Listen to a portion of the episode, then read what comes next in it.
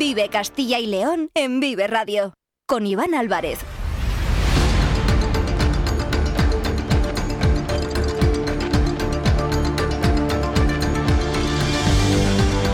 Hola, muy buenas tardes, bienvenidos, bienvenidas a Vive Castilla y León, este espacio que les acompaña de lunes a viernes desde las 2 y cuarto hasta las 3 en punto de la tarde. Por delante tenemos 45 minutos para acercarles aquellos asuntos que son de interés en nuestra comunidad. Nos pueden escuchar a través de la FM de toda la vida en nuestra página web www.viveradio.es en todas nuestras plataformas de streaming y de podcast y en las redes sociales de Vive Radio con el sonido perfecto de nuestro técnico Ángel de Jesús.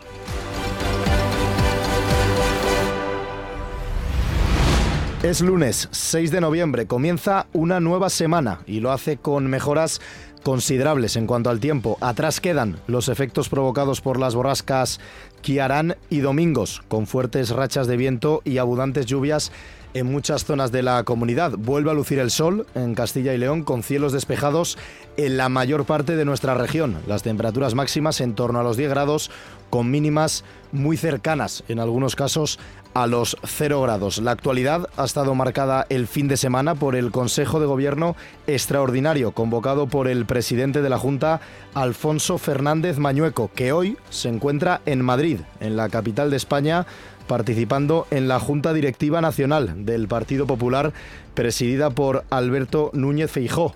Quien ha, anunciado, el líder del Partido Popular, movilizaciones en toda España para el próximo domingo en las capitales de provincia a las 12 del mediodía en relación con el asunto de la amnistía y la condonación de los 15.000 millones de deuda a Cataluña. Enseguida van a poder escuchar al presidente de Castilla y León, a Fernández Mañueco, en las puertas de Génova 13. Y en la política regional también hablaremos del vicepresidente, de Juan García Gallardo, protagonista por sus mensajes directos, con descalificaciones en algunos casos, a varios políticos del Partido Socialista. Pero no todo lo marca la política. Hay muchas más cuestiones que les vamos a presentar hasta las 3 de la tarde, como por ejemplo los premios Meninas 2023, que conocen por su labor en la lucha contra la violencia de género al, ex al expresidente del gobierno, eh, Zapatero, y también al Festival Sonorama. Así que haremos repaso también a esos premios que hoy ha anunciado la delegada del gobierno en Castilla y León, Virginia Barcones. Con estos y con más asuntos, hasta las 3 de la tarde estamos en directo. Son las 2 y 18 minutos. Están escuchando Vive Castilla y León. Empezamos. Vive Castilla y León en Vive Radio. Con Iván Álvarez.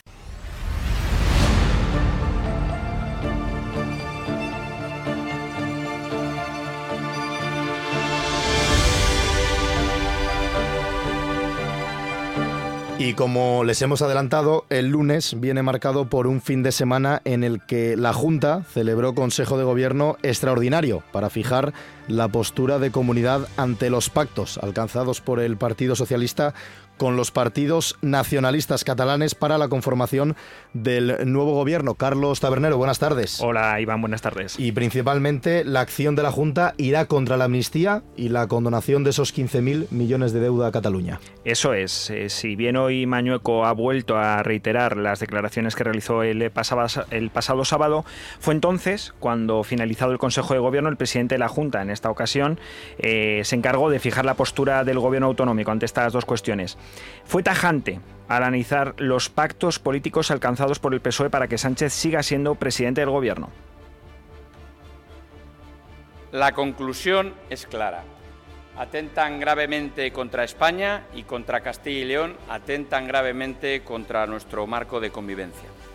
Desde el Gobierno de Castilla y León vamos a ser firmes y tajantes en la defensa de la Constitución española, del Estado de Derecho y de los principios como la libertad, la igualdad, la solidaridad y también la cohesión territorial. ¿Y en qué se traduce esa firmeza de la que hablaba el presidente de la Junta? Bueno, pues en la elaboración de dos recursos de inconstitucionalidad de ambas medidas, es decir, de la amnistía y de la condonación de la deuda a la Generalitat de Cataluña. Estas medidas las elaborará la Consejería de la Presidencia, los recursos, me refiero, de inconstitucionalidad, y se elevarán al Tribunal Constitucional. Así lo resumió Mañueco.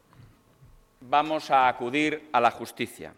Frente a los abusos de poder que está cometiendo Sánchez, privilegiando a unos socios y agraviando al resto, ejerceremos desde el Gobierno de Castilla y León el liderazgo que nos corresponde para defender a los castellanos y leoneses ante la justicia.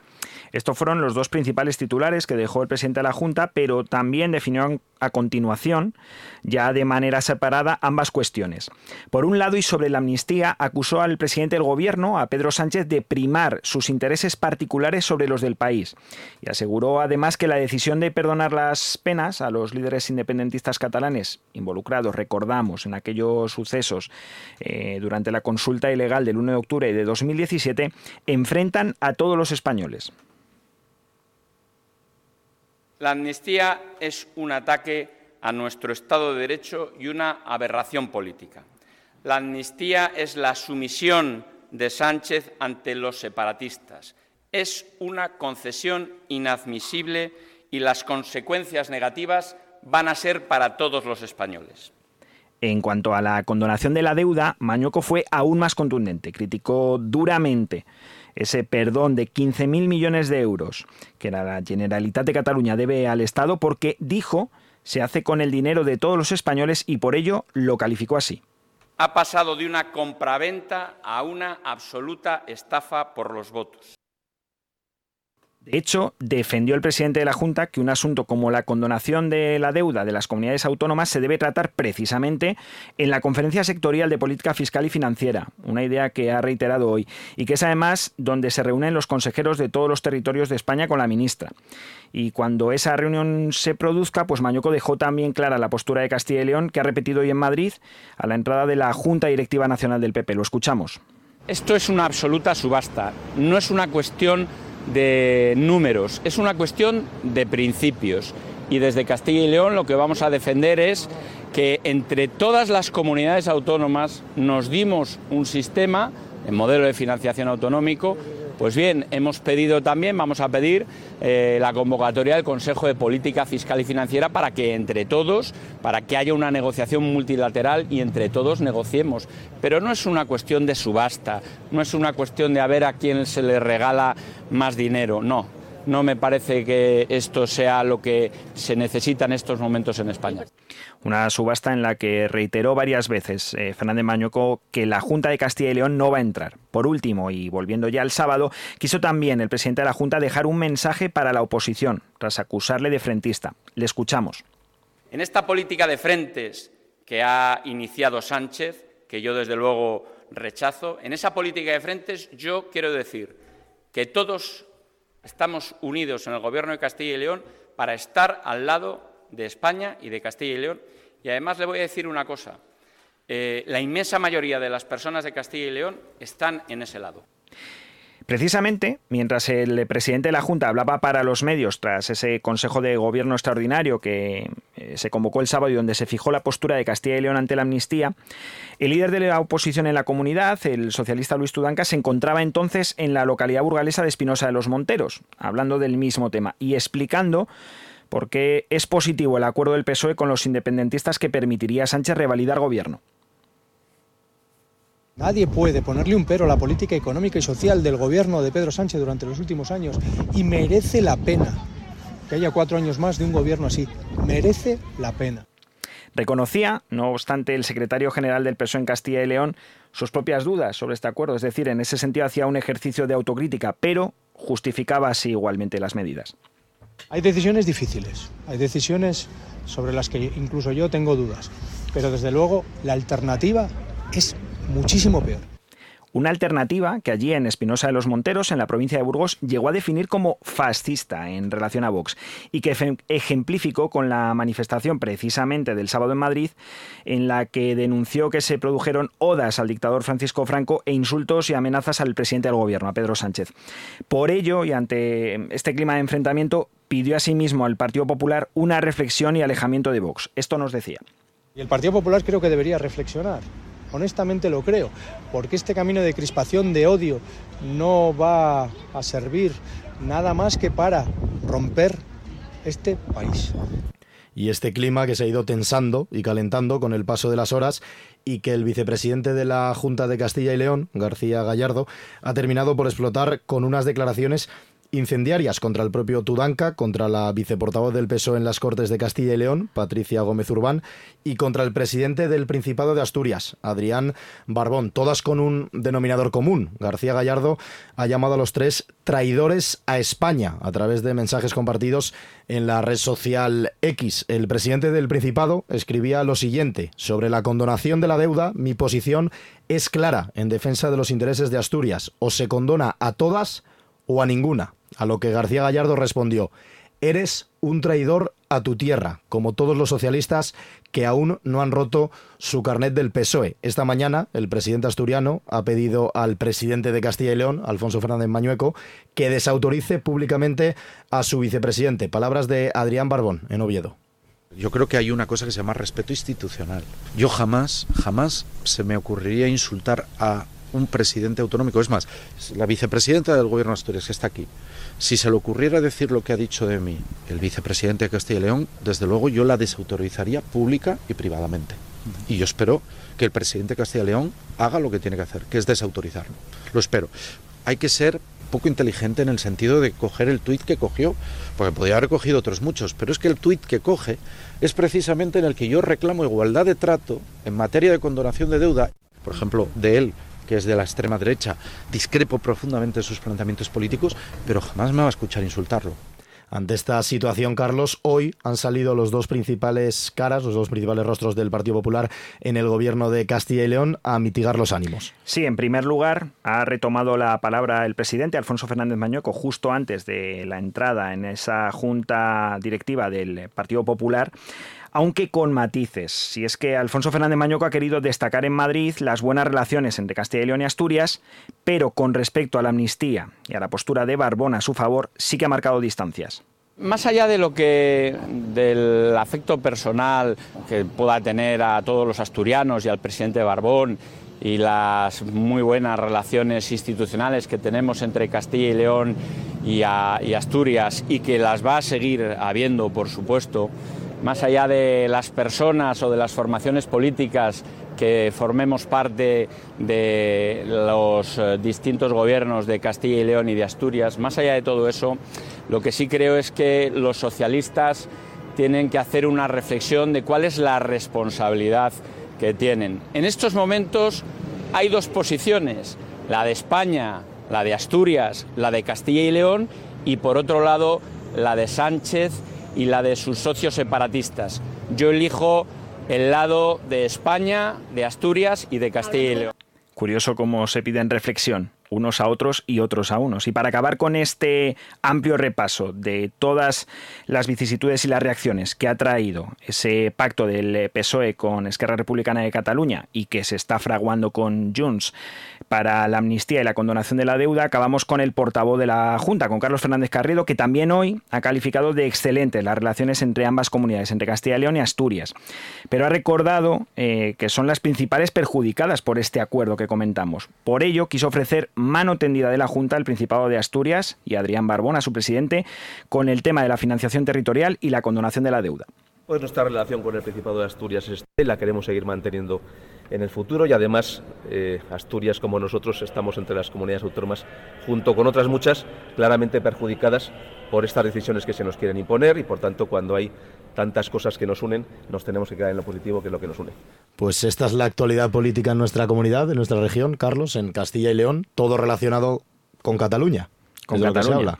Sí, al final es cierto, es cierto que toda la cuestión de la financiación territorial y de la condonación de la deuda tiene relación con Castilla y León. La amnistía, evidentemente, también en cuanto a que se trata de un asunto jurídico eh, que involucra a, toda, a todo ciudadano, porque al final no deja de ser un trato particular a unos con respecto al resto, pero es cierto que de actualidad política en Castilla y León durante la última semana, desde este acuerdo del PSOE y Esquerra Republicana, se ha hablado poco o muy poco. Se está hablando de la amnistía, de la condenación de la deuda y como les hemos comentado hace unos minutos, el líder del Partido Popular en esa Junta Nacional celebrada hoy en la capital de España ha anunciado movilizaciones, manifestaciones para el próximo domingo en todas las capitales de provincia. Eso lógicamente también afecta a las nueve capitales de provincia de Castilla y León para protestar y para que la gente salga a la calle, según dice Núñez Feijo, a protestar por ese acuerdo o por ese acuerdo próximo entre los independentistas catalanes y el Partido Socialista. Pero hay mucho más allá que contarles separado de la política. Son las dos y media de la tarde. Seguimos hasta las tres.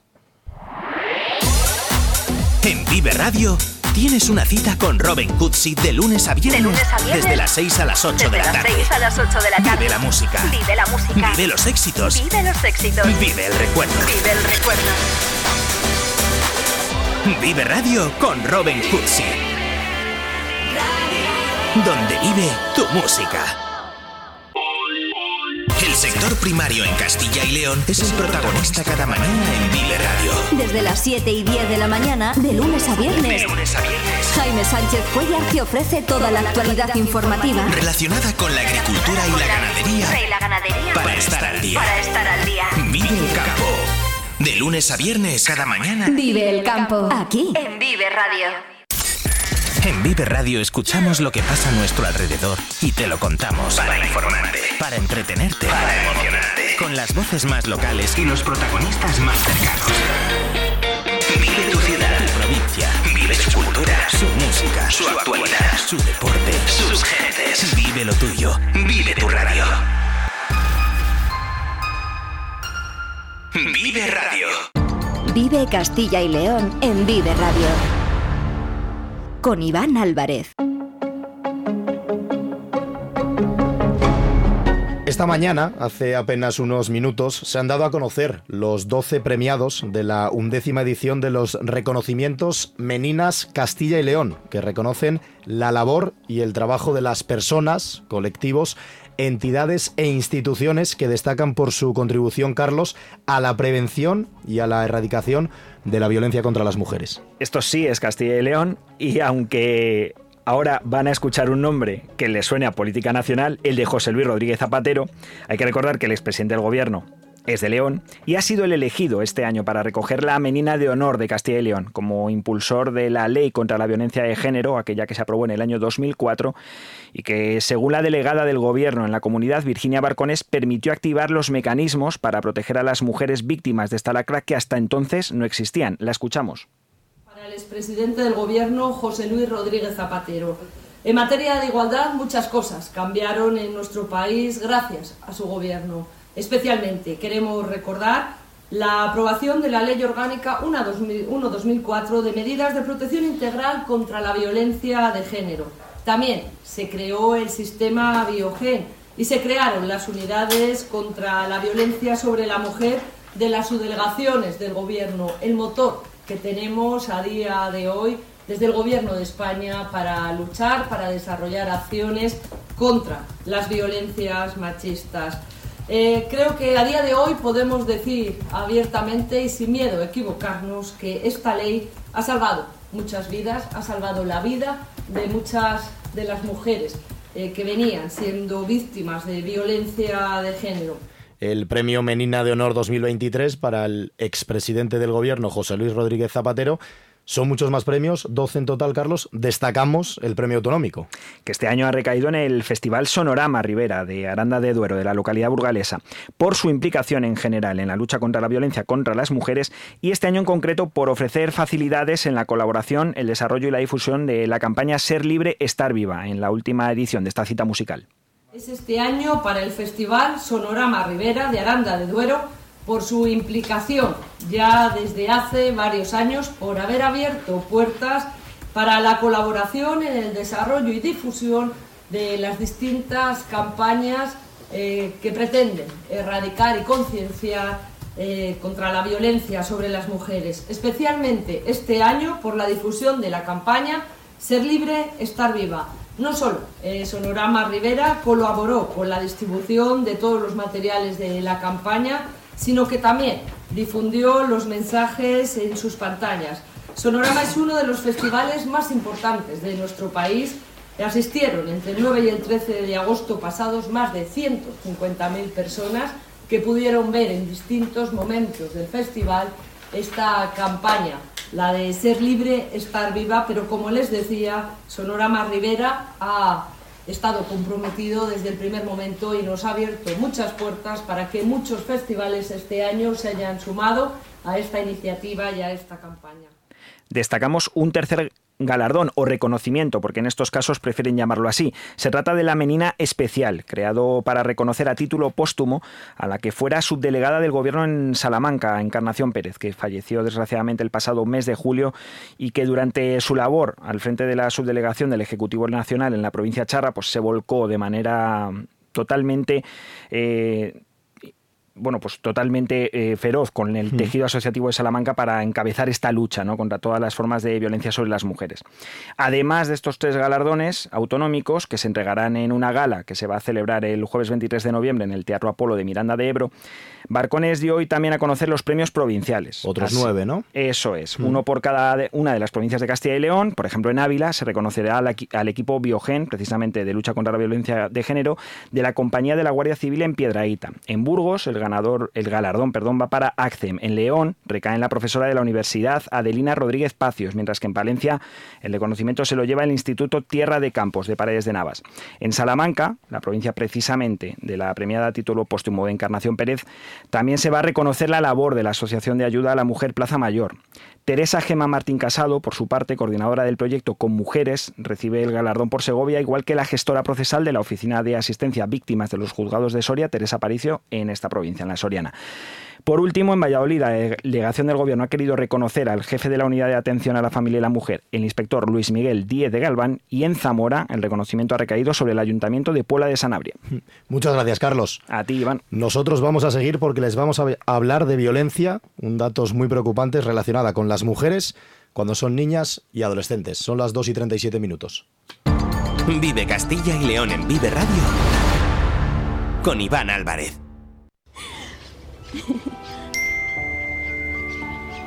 ¿Hacer el qué? Ya sabes. Sexo. No tienes por qué hacer nada que no quieras. Es que me está agobiando y dice que si no acepto es porque no le quiero.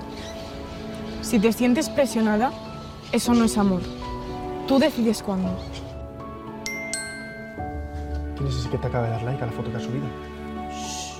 Si el del otro día seguro. Que le estás provocando tú. Que he dicho mil veces que no quiero que te vistas así. Estoy harto, de verdad. Quiero que lo bloquees ya. El control y los celos no son amor. ¿Quieres parar? ¿Quieres parar y escucharme que te estoy hablando? Que te estoy hablando. Que me mires. Dale. O sea, tú sabes el ridículo que he hecho. Que me mires. Tú sabes el ridículo que he hecho. La violencia contra las mujeres no tiene edad. Con este contundente lema, la Fundación de Ayuda a Niños, Niñas y Adolescentes en Riesgo, la Fundación ANAR, trabaja para prevenir todo tipo de violencia contra las mujeres menores de edad. Y la realidad en España respecto a este asunto es muy preocupante. Han subido las llamadas para alertar de casos de violencia machista en niñas y también en adolescentes. La Fundación ANAR, de Atención a Menores, ha recibido un 87% más de avisos en los últimos cuatro años y advierte de que la mitad de las víctimas ni siquiera eran conscientes que estaba sufriendo violencia de género. Otro dato muy duro es que crece un 39% la atención de casos sexuales a menores. Son cifras extraídas del estudio realizado por ANAR sobre la evolución de la violencia contra las mujeres en la infancia y adolescencia entre 2018 y 2022. El estudio se basa en las 20.515 niñas y adolescentes víctimas de violencia contra las mujeres que han sido ayudadas por el teléfono y el chat de ANAR en los últimos cuatro años, para lo que la Fundación ha atendido más de 382.000 llamadas. Diana Díaz es la directora de las líneas de ayuda de ANAR. Diana, buenas tardes. Hola, buenas tardes. La violencia contra las mujeres no tiene edad. No hay mejor eslogan para definir el objetivo que habéis presentado desde ANAR con esta campaña, ¿no? Efectivamente, eh, lo que hemos querido visibilizar tras este estudio longitudinal de los cuatro últimos años es cómo ha evolucionado las distintas formas de violencia contra la mujer eh, y hablamos de infancia y adolescencia, ¿no? Entonces nos preocupa especialmente además, ¿no? Eh, porque el crecimiento ha sido el más grande, el 87,2%, como las adolescentes víctimas, ¿no? siguen experimentando eh, las distintas formas de violencia de género, violencia por control y otras formas de violencia física, sexual, social. Y bueno, pues esta campaña, de hecho, ¿no? va dirigida a los eh, colegios de toda España. Al final, eh, más de 5 millones y medio de alumnos y alumnas de primaria y secundaria se van a beneficiar ¿no? de unos materiales que parten de la Fundación ANAR y que, bueno, pues en, en, colaboración ¿no? con la Delegación de Gobierno para la Violencia de Género, eh, hemos tenido la oportunidad, ¿no? tras este estudio, analizar muy bien el fenómeno y llevar también esos materiales para prevenir eh, esas formas de violencia, porque hay que conocer muy bien en qué consiste la violencia de género para saber atajarla. Son datos eh, preocupantes, ¿no, Diana? Porque acabas de comentar ha recibido un 87% más de avisos la Fundación ANAR en los últimos cuatro años por esa atención a menores en casos de, de violencia. Un 87% son números muy graves. En lo que se refiere a la violencia de género, si hablamos del eh, cómputo total de las distintas formas de violencia que vive la mujer, que no solo es la violencia de género, ¿no? sino también otras formas de violencia doméstica, otras formas de violencia física y psicológica y violencia sexual, en total el aumento ha sido el 39,7%. ¿no? Pero efectivamente la violencia de género en adolescentes, como decimos, es de la que más ha crecido, pero igualmente nos preocupa muchísimo eh, la violencia sexual, que ha crecido un 39,4%. Eh, por ciento, eh, también la violencia de género en el entorno de los menores de edad, que ahí no solo afecta a las mujeres, sino también a los niños esto ha crecido el 87,7%. Eh, y bueno, eh, las otras formas de violencia, como hemos dicho, que también se encuentran dentro de las casas, que son muy invisibles, eh, son muy silentes, y ahí sí que hacemos el, llamamiento ¿no? a los adultos del entorno, las personas bueno, pues con las que mm, ellos se relacionan y ellas diariamente, que también es dentro del entorno escolar, dentro del ámbito médico clínico, los pediatras, para que enseguida, ¿no? que identifiquen una situación, una señal de riesgo, pues puedan, eh, bueno, pues acudir, ¿no? a las autoridades competentes, prestar auxilio, porque además todas las personas eh, mayores de edad estamos obligadas por ley, si detectamos ¿no? esas señales de riesgo, a, a dar traslado, porque si no, un menor de edad, una menor de edad no va a poder eh, salir de esa situación por sí misma, porque muchas veces, como estamos hablando, sucede dentro de su contexto intrafamiliar o, bueno, pues le está sucediendo, como vemos en la violencia de género, entre adolescentes, bueno, pues mm, por parte de su pareja, y hay una toma de conciencia, pues muy pequeña, ¿no? Cuando se deciden a pedir ayuda, pues incluso se deciden por, por otra serie de circunstancias, por las consecuencias emocionales que esta situación le acarrea, pero no se reconocen como víctimas. ¿no? Por tanto, ahí los adultos del entorno somos claves. Son muchos los datos, las cifras que se ofrecen en este estudio longitudinal presentado por la Fundación ANAR. Eh, me gustaría destacar que más de 20.000 niñas y adolescentes han sido víctimas de violencia contra las mujeres y más de 382.000 han sido las llamadas atendidas por el teléfono y el chat de ANAR en los últimos eh, cuatro años. ¿Qué tipo de ayuda ofrecéis, Diana, desde ANAR, desde la Fundación? ¿Cuál es la labor que desarrolláis? Bueno, pues desde un equipo ¿no? de psicólogos psicólogas expertas en temas de infancia y adolescencia, que además recibimos una formación de más de 400 horas para estar al frente de esas llamadas. ¿no? Es el equipo de psicólogos apoyados por abogados y trabajadores sociales, 24 horas todos los días de manera confidencial, anónima. Es gratuito eh, este teléfono ¿no? para, para infancia y adolescencia. Y bueno, por supuesto también desde las líneas líneas del adulto y la familia, estamos recibiendo eh, esas peticiones de ayuda de adultos y adultas sensibles que identifican ¿no? esas señales de riesgo. A veces son personas de la propia familia ¿no? que se encuentran ante una situación, no saben cómo resolverlo. Para eso estamos desde aquí, desde las líneas de ayuda eh, de ANAR. Ese es el programa estrella de la Fundación ANAR, que también tiene otros eh, proyectos en colegios, en, institutos, en hogares de acogida, pero digamos, desde las líneas de ayuda llegamos ¿no?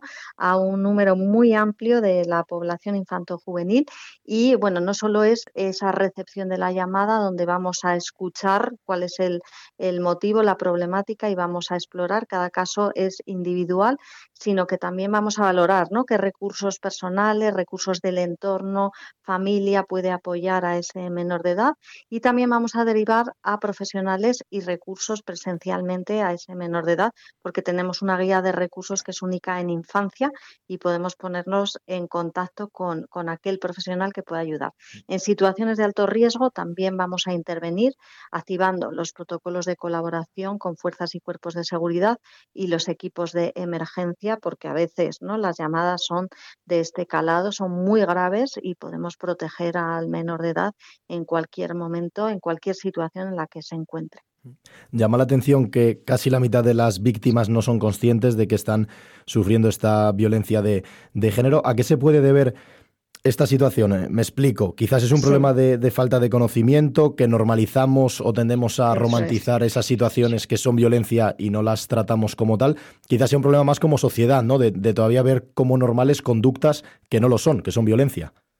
Eso es, es muy habitual eh, cuando una persona es víctima de cualquier forma de violencia, si hablamos de violencia de género, pero en las múltiples formas de violencia, eh, es propio de la victimización normalizar una situación que te pasa todos los días y que te pasa por personas, mm, bueno, pues del entorno más cercano, ¿no? En la violencia de, género entre adolescentes, además, eh, bueno, pues el inicio de la relación es eh, un comienzo romántico donde, digamos, el, agresor, que puede ser un menor de edad o una persona que es mayor de edad, que se relaciona con la propia adolescente, bueno, pues en el principio de esa eh, relación hace un despliegue, eh, digamos, romántico, pero luego aparecen eh, enseguida, normalmente, ciertas conductas de control que la propia adolescente no sabe identificar, va tolerando, muchas veces se producen a través del contexto tecnológico. Mándame una foto, quiero saber con quién estás, cómo vas vestida, tienes que cambiarte la manera eh, de vestir, no quiero que te relaciones con estas personas. Y todo eso, bueno, pues va pasando en esa normalización, esa tolerancia a cotas mayores, ¿no? Hasta que, bueno, pues la adolescente, eh, bueno, pues se siente tan mal que es cuando, bueno, pues en este caso decide descolgar un teléfono pero no se reconoce aún ahí como, como víctima.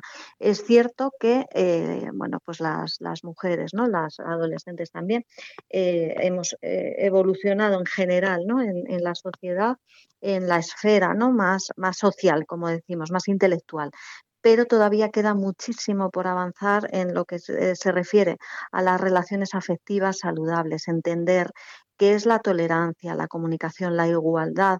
Eh, eso todavía, digamos, es el, hueso duro de roer, eh, la toma de conciencia ¿no? de que, lo que es una relación sana, basada en la no violencia, y por eso también esta, esta campaña y por eso estos materiales que se presentan ¿no? en los centros escolares para hacer esa prevención. ¿Qué significa una relación de pareja donde no se tolera una situación de violencia? Muchas veces dentro de los entornos familiares, como decimos, ¿no? hay esa violencia y por tanto la tolerancia es muy grande. Y ya la última, eh, Diana, el perfil. ¿Cuál es el perfil eh, de las víctimas de esta violencia? Y sobre todo, que además tendemos a poner el foco también en las víctimas, pero ¿cuál es el perfil del agresor? Porque muchos de estos agresores, por no decir la gran mayoría, también son menores de edad. Sí, cuando hablamos de la violencia de género adolescente nos hemos encontrado que eh, bueno, pues normalmente tienen una media de 16 años, pero nos preocupa el rango entre 14 y 17, que es donde se encuentran la mayoría de los casos, y empezamos a recibir ya peticiones de ayuda a partir de los 12 años.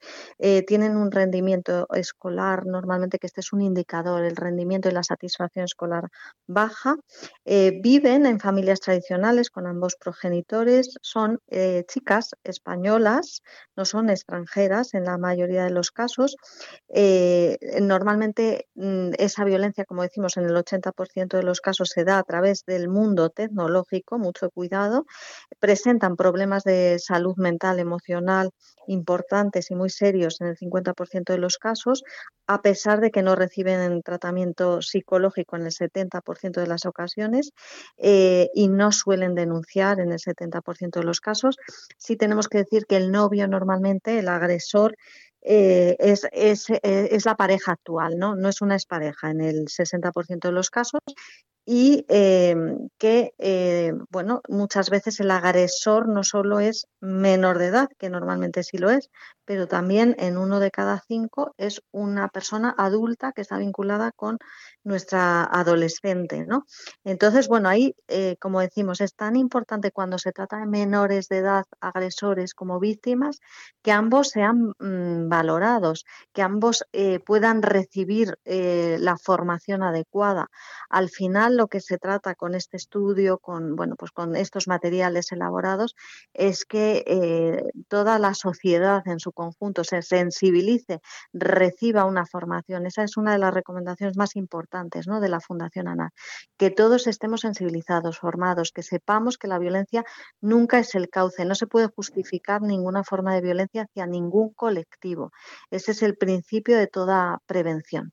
Queríamos poner el foco y dar a conocer este estudio realizado por la Fundación ANAR sobre la evolución de la violencia contra las mujeres en la infancia y la adolescencia, con datos preocupantes entre 2018 y 2022 que han aumentado los casos considerablemente y le agradecemos a Diana Díaz, directora de las líneas de ayuda de ANAR, que nos haya atendido en Vive Castilla y León y también la enhorabuena por el trabajo que realizáis, Diana, que es muy importante para seguir concienciando en un asunto tan importante y tan preocupante como es la violencia en los jóvenes. Muchísimas gracias, Diana.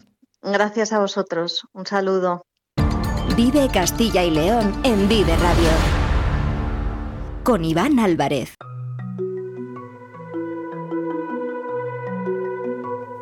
Faltan nueve minutos para las tres de la tarde. Hace nada, unos minutos les presentábamos los galardonados, los premiados en esos premios Meninas 2023 y lo que tiene la radio en directo es que a esta hora nos atiende uno de los ganadores. Tenemos protagonista, Carlos. Eso es, desde Montevideo, la capital de Uruguay, hemos logrado contactar con el director del, del Festival Sonorama Rivera, con Javier Ajenjo, que ya nos está escuchando. Buenas tardes, Javier. Muy buenas tardes. Supongo que satisfecho ¿no? con esa concesión del reconocimiento Meninas al Festival de Aranda de Duero. Pues la verdad que muy satisfechos. algo que no nos esperábamos. Además, al otro lado del charco, como decimos nosotros, que hemos realizado la primera edición de, Sonorama a nivel internacional este, este fin de semana en Montevideo, con un éxito increíble y bueno, esto es como una guinda al pastel. La verdad que nos estaba sonando el teléfono, era de noche aquí todavía, estábamos mm. durmiendo y pensábamos que había pasado algo grave. Entonces, eh, bueno, la verdad que ha sido una gran sorpresa y en nombre de todo el equipo de, de Sonorama, de Arte Troya, de Planeta Sonoro, pues la verdad que es un reconocimiento especialmente eh, motivador y sobre todo muy bonito para nosotros por, por, todo lo que rodea el premio. Desde la delegación de gobierno este año han hecho especial hincapié en la concesión del premio por la campaña Ser libre, estar viva. Pero es verdad, lo recalcan y también lo decimos nosotros, que Sonorama Rivera lleva mucho tiempo luchando contra la violencia de género y por la igualdad de las mujeres y sobre todo porque se sientan seguras dentro de un entorno como el festival, ¿verdad? Absolutamente. Creo que bueno, pues, eh, hay cosas, no nos vamos a cansar de repetirlo, hay cosas que no se pueden permitir, cosas eh, que no se deben tolerar y sobre todo hay un comportamiento eh, que entra dentro de una normalidad. Yo creo que dentro del equipo nos sentimos todos unos y sobre todo nos protegemos unos a otros y esto es lo que tratamos de hacer con toda la gente que viene al festival decirles cómo funcionamos eh, a nivel interno, que no se puede producir ningún tipo de violencia de género, ningún tipo de, abuso dentro del festival, porque creemos que es un festival tolerante, abierto. Eh, entonces, bueno, llevamos muchos años luchando, creo que ahora mismo nos encontramos en un proceso de, hacer un festival, lo, decíamos, no, no, más grande, sino mejor. Y aquí está eh, el luchar contra la violencia de género, el hacer un festival muchísimo más inclusivo a día de hoy. Somos el festival eh, más inclusivo en España. Nos queda muchísimo por recorrer, pero creo que hemos dado unos pasos eh, increíbles a nivel de sostenibilidad, que, con un proyecto a cinco años también para tener un festival mucho más equilibrado, mucho más preparado para el futuro.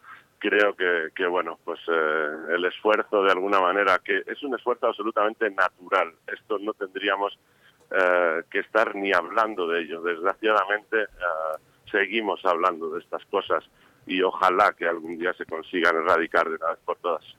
Un ejemplo, desde luego, el del Festival Sonorama Rivera en Aranda de Duero, que este año ha contado con nada más y nada menos que 150.000 personas y no ha habido ninguna denuncia por agresión sexual, lo que esperamos que se convierta en norma en todos los espectáculos y festivales que se celebran a lo largo y ancho de toda España. Pero siempre es bueno reconocer la buena labor que se lleva haciendo desde hace años en lugares como Sonorama Rivera. Javier Ajenjo, su director, muchísimas gracias por atendernos y sobre todo enhorabuena por este más que merecido premio.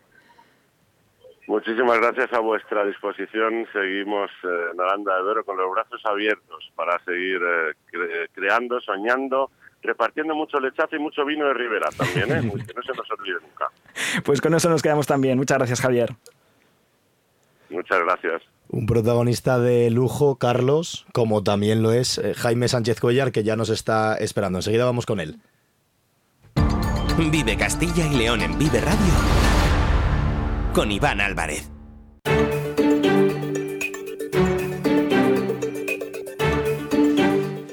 Y les decíamos que nos está esperando el director de Vive el Campo, Jaime Sánchez Cuellar, porque nos va a contar la denuncia que se ha realizado esta mañana por parte de la alianza UPACOAC, porque se están produciendo expropiaciones, principalmente en las provincias de Zamora y León, para la instalación de parques fotovoltaicos. Jaime, ¿qué tal? Buenas tardes.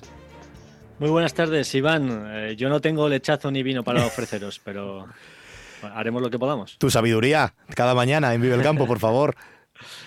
Bueno, pues eh, simplemente para contaros eh, la denuncia que ha hecho hoy la organización La Alianza por el Campo, que engloba a COAG y, la Unión de Pequeños Agricultores, que están comprobando cómo se estarían poniendo encima de la mesa eh, propuestas de expropiaciones de terrenos agrícolas para mm, el desarrollo de parques fotovoltaicos y parques eólicos. Em, han querido dejar claro que ellos no están en contra de estos proyectos, que si hay acuerdo entre el promotor y el propietario de la tierra, pues ellos eh, están de acuerdo. Lo que no quieren es que se expropien eh, terrenos por la fuerza para desarrollar estos proyectos. se han referido al caso concreto de Zamora, donde hay siete proyectos que suman 500 hectáreas y en dos de ellos ya se estarían eh, produciendo expropiaciones. También han criticado el proyecto de la futura o posible planta de hidrógeno verde en la comarca de Tierra del Vino, que conlleva e implica una un importante consumo de agua que ahora mismo no se estaría concediendo para la producción agraria y eh, otros proyectos como parques eólicos en el Bierzo o el proyecto también polémico fotovoltaico en Villamejil en León. Em, como digo, ellos eh, no están en contra, creen que Castilla y León es lo suficientemente amplia para que haya eh, sitio para todos. Aurelio González es el portavoz de la alianza UPACOAG. Nosotros, desde luego, como Alianza Opacoa, vamos a defender hasta las últimas consecuencias que los agricultores y ganaderos que quieran seguir siendo agricultores y ganaderos con sus tierras produciendo alimentos lo puedan ser. Porque decimos eso, que se pongan placas, sí, pero no así. Si en Castilla y León no hay terreno suficiente para poner placas, sin hacer expropiaciones de tierras agrícolas, pues que me lo expliquen que nos lo expliquen, porque desde luego aquí hay terreno para todos sin tener que eh, perjudicar la producción de alimentos, que a fin de cuentas es el principal objetivo que tiene que tener cualquier región y cualquier país. Lo que plantean estas organizaciones es que reconocen que se produce un choque de intereses. Por un lado, el interés eh, general para la producción de alimentos en estas eh, superficies y también el interés de la generación de energía. Ellos recuerdan que la ley agraria eh, en estos terrenos, por ejemplo, estarían protegidos porque se produjeron concentraciones parcelarias que se informaron favorablemente porque eran de interés público estas concentraciones. Por tanto, ya se habría eh, manifestado la Administración, eh, amparándose en esa ley agraria, del interés eh, agrícola de estos terrenos. Veremos el desarrollo de, esta polémica. Lo que ocurre es que hasta ahora, en principio, los parques fotovoltaicos que se han ido desarrollando en la comunidad, pues eran entre acuerdos, ¿no? Entre, entre acuerdos entre los promotores y los agricultores, y en este caso, pues se producen estas propuestas de expropiación. Y este desarrollo que lo van a poder conocer de forma amplia y de forma más detallada mañana, igual que todos los días a partir de las 7 en la sintonía de Vive el Campo con Jaime Sánchez Cuellar. Jaime, muchas gracias compañero, un abrazo. Gracias a vosotros, un saludo. Y nosotros nos citamos también mañana, un poquito más tarde, será a las 2 y cuarto, como todos los días, en esta sintonía, en la sintonía de Vive Castilla y León. Hasta mañana, sean felices, adiós.